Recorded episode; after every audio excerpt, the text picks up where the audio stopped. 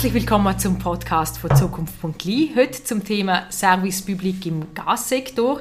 Bei mir als Gast ist der Gerwin Frick, Mitinhaber und Geschäftsführer von der Firma Lenum AG zu Vaduz. Die Lenum AG beratet Gemeinden, Firmen und Private in den Bereichen Nachhaltigkeit von Gebäuden, Energieeffizienz und Nutzung von erneuerbaren Energien. Gerwin Frick, das Logo von der Liechtensteinischen Gasversorgung zeigt ein grünes Blatt. Also, wenn ich so eine Gasheizung einbaue, dann habe ich das Gefühl, dass ich der Natur etwas Gutes tue. Stimmt das heute noch? Ganz klar nein. Nach der Ölkrise in den 70er Jahren und zunehmendem Waldsterben zu Beginn der 80er Jahre hat man natürlich Erdgas als die Umweltlösung angeschaut. Aber Erdgas, auch wenn es ein bisschen weniger umweltbelastend ist wie Erdöl, ist und bleibt Erdgas ein fossiler Brennstoff mit einem sehr hohen Treibhausgaspotenzial. Als Beispiel eine Erdgasheizung stößt etwa fünfmal mehr Treibhausgas aus als eine Wärmepumpe oder eine Holzheizung.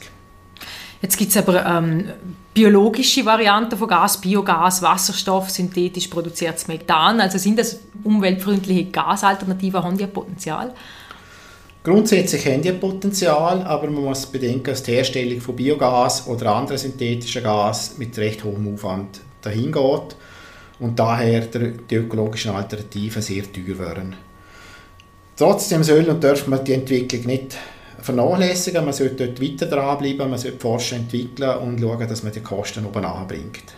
Wasserstoff und synthetisches Methan kann im Bereich Energiespeicher sehr eine wichtige Rolle spielen. Vielleicht fehlt immer noch die energetische Nutzung von Grünabfällen und Güllen. Stichwort Biogasanlage. Bei uns wird nach wie vor Grünabfall äh, kompostiert, die offenen Mieten. Das heisst, Nährstoffkreislauf werden genutzt, aber die ganze Energie geht verloren. Es kennt jeder daheim, wenn er einen Komposthaufen einmal umschichtet, belüftet, dann der wird heiß, oder? Also da geht die Energie weg. Und dort muss man auch sagen, es ist dann auch CO2, das weggeht, also zwar erneuerbares CO2, weil es einem normalen Zyklus genutzt wird. Aber es geht CO2 raus, wo man eigentlich energetisch dann in der Energieform noch können nutzen also dort könnte man das Biogas, hätten Sie das Gefühl, jetzt noch mehr Potenzial bei uns im Land für Kinder? Ja, ich denke, Biogasanlage äh, bei der VFA Bux, äh, das Gemeinschaftsprojekt mit der Schweizer Zimmer wäre durchaus sinnvoll.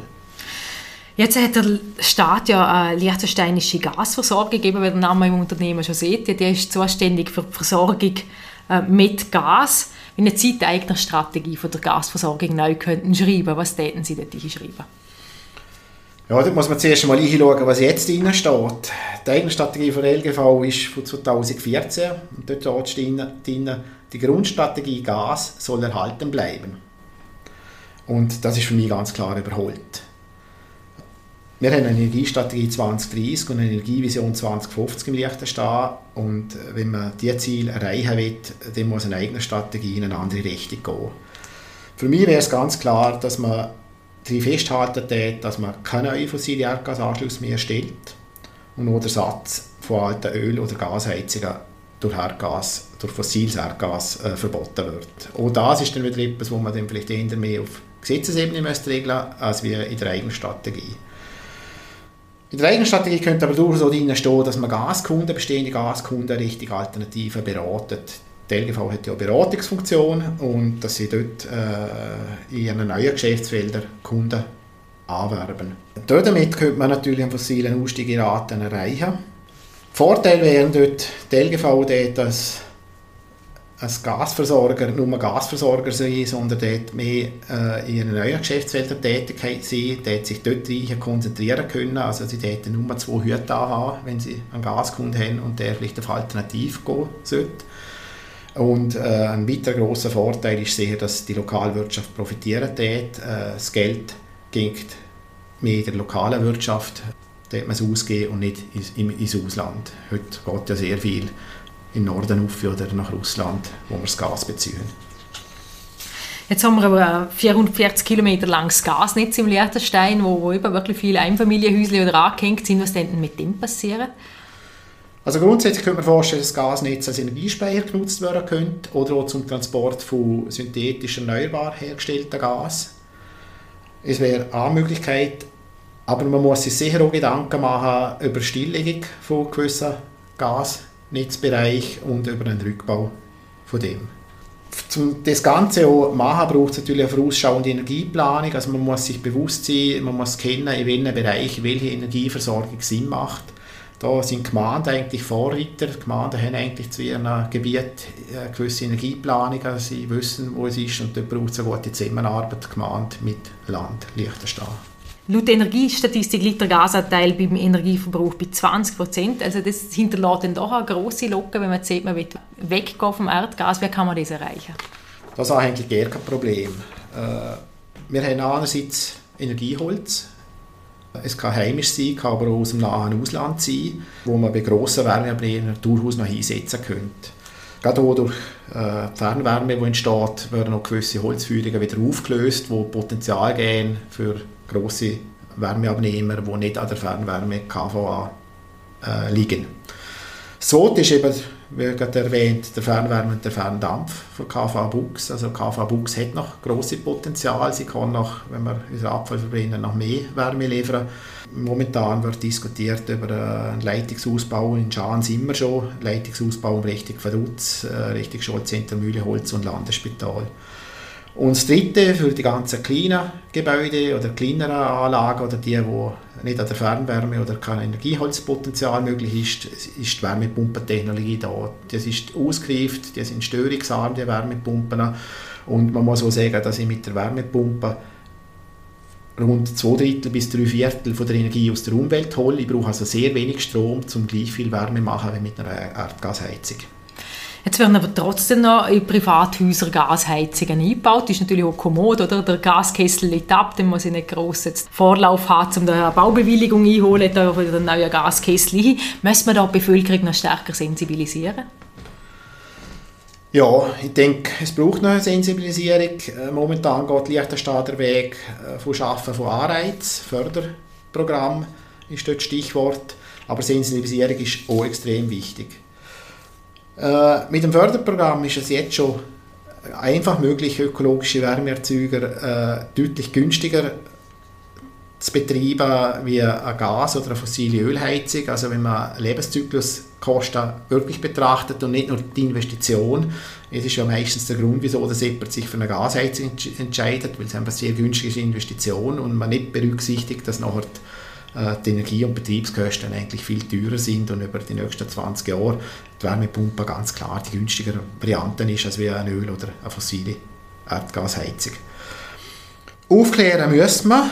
Ich bin aber der Meinung, dass wir nur viel Zeit haben zum Aufklären. Ich glaube, wir haben es dieses Jahr extrem gemerkt, dass die Klimaerwärmung schon lange angekommen ist. Äh, dementsprechend äh, propagiere eigentlich schon seit längerer Zeit, dass man gesetzliche Verbot für fossile Heizungen einführt, dass man dort die Energieverordnung, die Energiegesetz Liechtenstein anpasst, dass in Zukunft einfach fossile Ersatz- oder neue Heizungen gehen um entstehen. Kann man nicht vorstellen, dass dann gleich wieder Stimmen wahrkommen von Heizöllieferanten, Kaminfeger oder auch von einer Gasversorgung. Oh, ihr nennen uns unsere Existenz, äh, wir können nur leben. A, ist es ein relativ kleiner Markt für Liechtenstein. B, merke ich, dass die Unternehmen eigentlich meistens sehr innovativ sind. Wir sagen es bei der Liechtensteiner Gasversorgung, die äh, sich im Fernwärmebereich äh, sehr stark positionieren tut. Und wir sagen es aber auch bei den Kaminfegern, die zum Teil schon Komfortlüftungen reinigen und so. Also ich habe da nicht so Bedenken, dass äh, da wirklich die Existenz geht, sondern dass wir da innovative Unternehmen gute Lösungen finden. Sie haben es angesprochen, aber Gasversorgung ist im Bereich Wärmenetz, sind Sie jetzt unterwegs, aber eben im Vergleich zu den 440 Kilometer Gasnetz haben wir Anfang 17 Kilometer Wärmenetze, wo der Gasversorgung gehört, aber immerhin, Sie sind dran. Aber es gibt ja auch private Projekte, wie jetzt in Malbu, wo man Holzheizwerk gemacht hat, oder im Balzers, wo man Holzheizwerk gemacht hat. Gibt es noch Potenzial für so kleine private Projekte, wo sich auf gewisse Haushalte zusammenschliessen und so Wärmenetzle machen zusammen?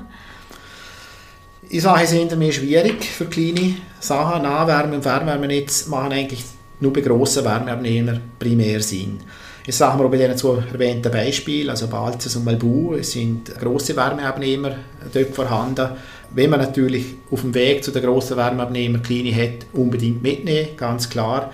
Aber es ist schwierig, zum kleine äh, Fernwärmenetz mit kleinen Wärmeverbrauchern wirtschaftlich trägbar zu betreiben. Was sehr schön ist bei dieser Initiative in Melbourne, ist es ja so, dass man eine CO2-neutrale Wärmeversorgung entstanden ist, äh, wo ja nur Heizöl als Alternative eigentlich vorhanden ist.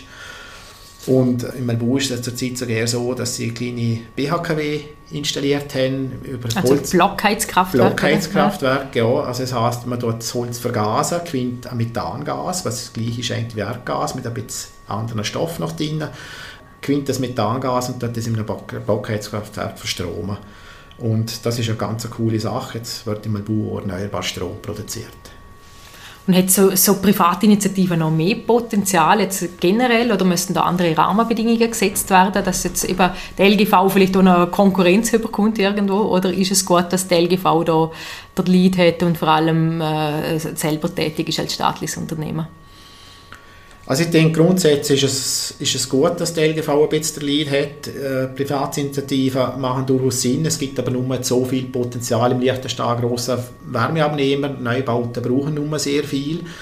Äh, insofern äh, denke ich mir, von den rechtlichen Rahmenbedingungen dort für Privatinitiativen gibt es Möglichkeiten. Es gibt aber auch tolle Förderprogramme. Wir haben ja Piloten- und Demonstrationsanlagen, wo man fördern kann. Also ich denke, dort sind die Privaten genau gleich, wenn sie die gleich langen Spieße wie ein LGV. Zu den sourcerechtlichen Rahmenbedingungen, dort habe ich schon einen Punkt, wo man mehr mit Mut müsst reingehen. Wir haben immer wieder das Problem, dass man Fernwärmegebiet hat. Das Fernwärmegebiet hat aber auch Konkurrenz von einer Wärmepumpe oder Konkurrenz von einer einzelnen Gasheizung oder so. Und dort wäre es ab und zu einfacher zum Planen für die Fernwärmebetreiber, wenn es eine Anschlusspflicht gibt. Es braucht natürlich Mut, weil kommt gleich das Thema ja, Monopol. Der Fernwärmebetreiber hätte dann das Monopol, er kann ja mit den Tarifen machen, was er will, er beschießt uns. Dort braucht es vielleicht ein Kontrollorgan auf einer höheren Ebene von Landesseite oder so, wo die Wärmetarifgestaltung ein bisschen kontrolliert. Und dann ist es durchaus rechtlich schon machbar, dass eine Gemeinde ein Gebiet ausscheiden kann, kann sagen, da ist Anschlusspflicht. Und das ist sicher Fernwärme recht pushen. Jetzt Sie haben es angesprochen, Wärmepumpe und Fernwärme, da kann sich ja auch zwei Staatsunternehmen ins Keg, also die LKW als Stromlieferant und die LGV als Wärmelieferant, wo, wo durchaus im gleichen Grad eigentlich auf sind. Macht es Sinn, dass die zwei sich konkurrenzieren da auf dem Gebiet? Nein, ich denke, es ist kontraproduktiv. Ich sage ganz klar, dass äh, die Wärme- und Stromversorgung so ein Thema ist, wo man zusammenschliessen sollte. Also ich sage eigentlich, dass sich die jetzt schon Gasversorgung und die jetzt schon Kraftwerke zusammen tun sollten. Wir sagen so im Bereich äh, Wärmepumpen-Contracting, also es liegt natürlich vom Strom her schon irgendwie nach bei LKW, aber es wäre eigentlich ein Business für beide. Und ich denke, es wäre Zeit, dass die Erststand Kraftwerke und die LGV sich zusammenschliessen und als der Energieversorger auf ökologischer, erneuerbarer Basis fungieren täten. Besten Dank, Gerwin Frick von der Lenun AG.